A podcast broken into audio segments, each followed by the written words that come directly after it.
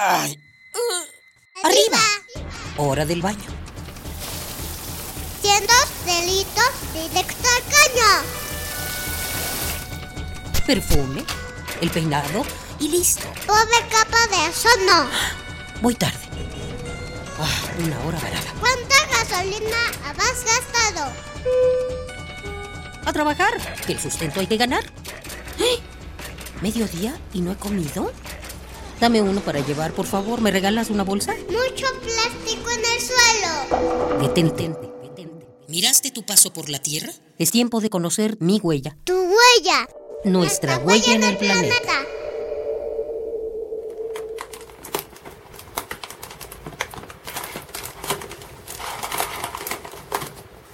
Vivimos en la era del plástico. Muchos artículos de nuestra vida cotidiana, incluso los desechables, están hechos de alguna variación de este material. Nuestro contacto con el plástico es amplio y constante. ¿De qué está hecho este inseparable material de la vida moderna?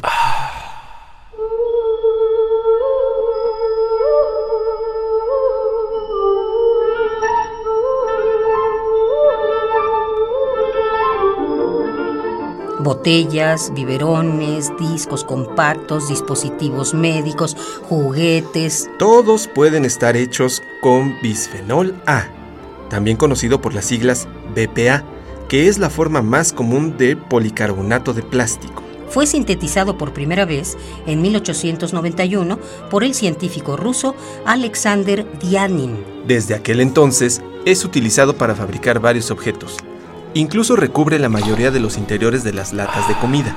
Y a pesar de que es muy útil como fungicida, es altamente riesgoso para la salud. Muchos de ellos sueltan sustancias tóxicas al descomponerse. El BPA altera el sistema endocrino, puede obstaculizar la actividad hormonal, ocasionar cambios en las células de senos, útero y próstata e incrementar el riesgo de cáncer. Está asociado con el aumento en desórdenes de desarrollo del cerebro y sistema nervioso en animales e infantes. En algunos países como Japón se ha prohibido su uso, pero el BPA continúa siendo uno de los principales plásticos utilizados para la fabricación de productos destinados a la alimentación.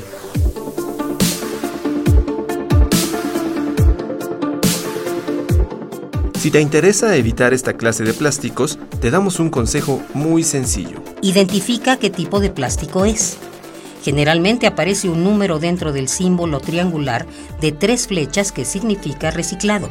Evita aquellos productos que tengan los números 7, 3 y 6. El 3 contiene ftalato, otro compuesto tóxico que se encuentra en juguetes, cosméticos, artículos de cuidado personal como crema y shampoo, así como en los instrumentos para dializar y en los tubos médicos. Busca alternativas menos dañinas como los productos que estén marcados con el número 1 o como los envases de vidrio. Es nuestra responsabilidad buscar una solución que paulatinamente nos permita deshacernos de estos materiales. Así, con el paso del tiempo, será posible usar nuevamente recipientes que generen menos impacto en la salud y en el ambiente.